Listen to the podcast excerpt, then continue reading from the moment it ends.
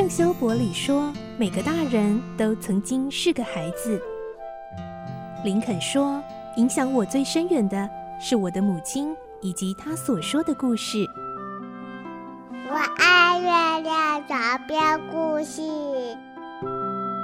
晚安，月亮床边故事。小青姐姐邀请每一位大孩子、小孩子一起听故事，不管多忙，也要和你一起听故事。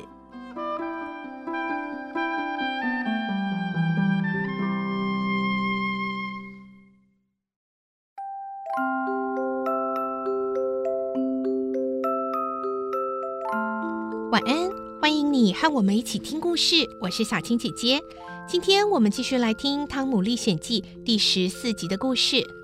我们会听到汤姆、哈克还有乔伊三个人决定一起逃家，远离小镇，目的地是河流上一个无人的小岛。三个大男孩似乎忘却了原本的心事，冒险渡河来到小岛之后，觉得好刺激、好兴奋。小岛生活好像就如他们所向往的，自由又快乐。但是后来却出现了一场暴风雨。来听今天的故事。《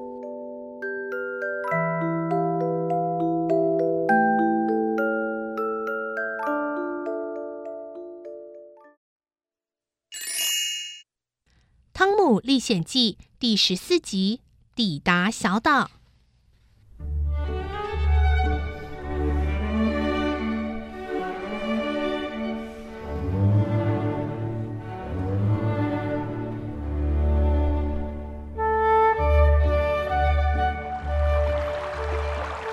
顺着河水的流动，木筏停靠在小岛所延伸出来的沙洲。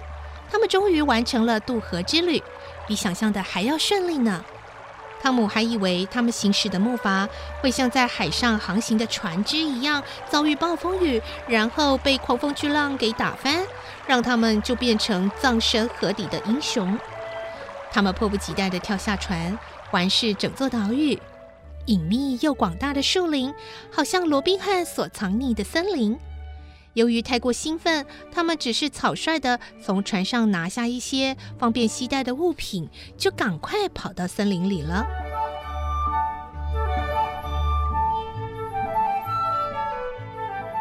夜色昏暗，他们急着想要找个可以休息落脚的地方，因为辛苦了一整天，真的累坏了。还好，他们找到一块平坦又有树丛遮蔽的泥土地。东西丢着，三个人躺在地上，没多久就通通睡着了。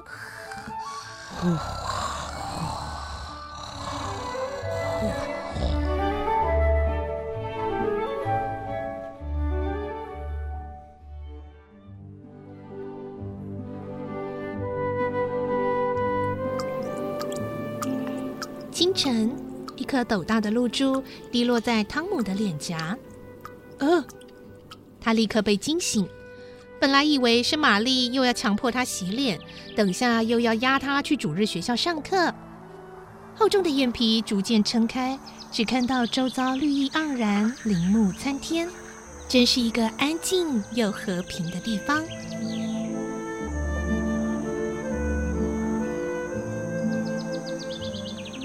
晨曦穿越了浓密的树林，几只蝴蝶在花丛间翩翩起舞。这时候，大自然整个苏醒了过来，各种鸟类的声音不绝于耳，好像晨间的交响曲。汤姆静静地坐着，周围的景色像是从画框中弹跳出来的，画面看起来静止，但是又蕴含着一股生机蓬勃的气息。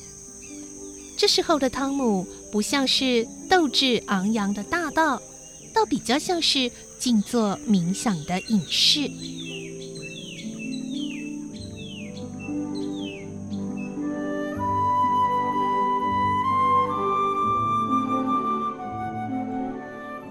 汤姆已经好几天没有睡得这么安稳，这样一觉到天亮，让他原本萎靡的情绪好像瞬间充满了能量，精神百倍。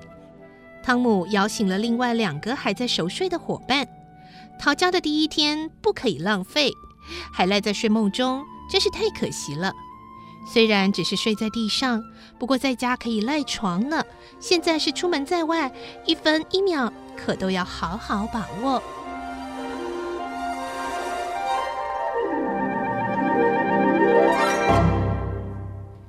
个男孩奔出树林，在沙洲浅滩的地方玩起水来。给我扑我！我的水塘公主！好玩哦！你泼我，我泼你，激烈的水仗就此展开。清凉的河水让人精神为之一振，不用大人压着他们去洗澡，现在他们可是洗得很开心呢。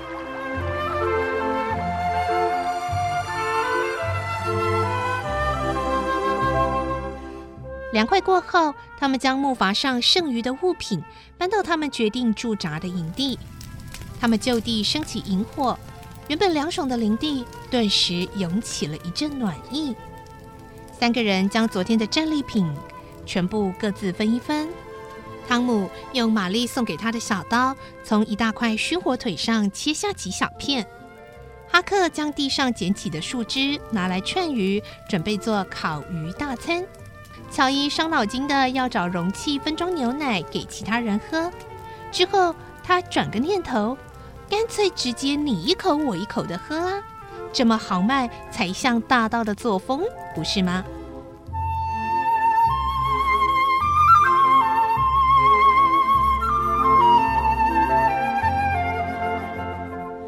他们开心的享用早餐后，各自找了舒适的地方躺着休息。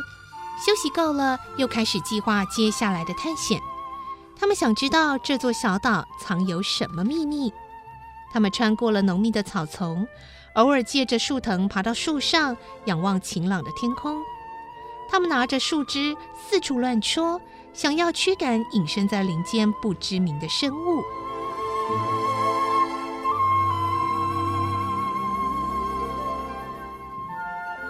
正当他们走到林子深处的时候，原先晴朗的天空逐渐的暗淡下来，瞬间乌云密布。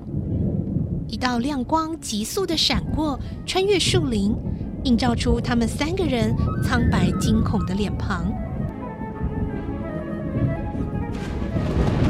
突然，昏暗的天空雷声大作，轰隆巨响涌进森林，像是要把这三位不知天高地厚的男孩给敲醒。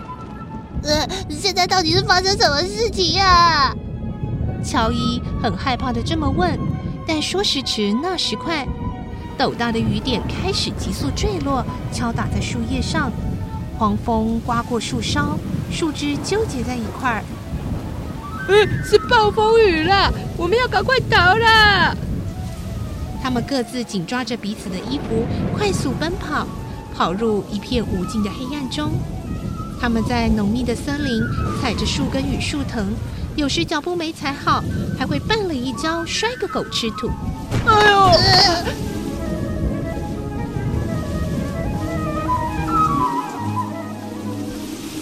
一阵狂风袭身，像是在追打着他们，衣服根本来不及拍干净，也不能管了，只能继续向前跑。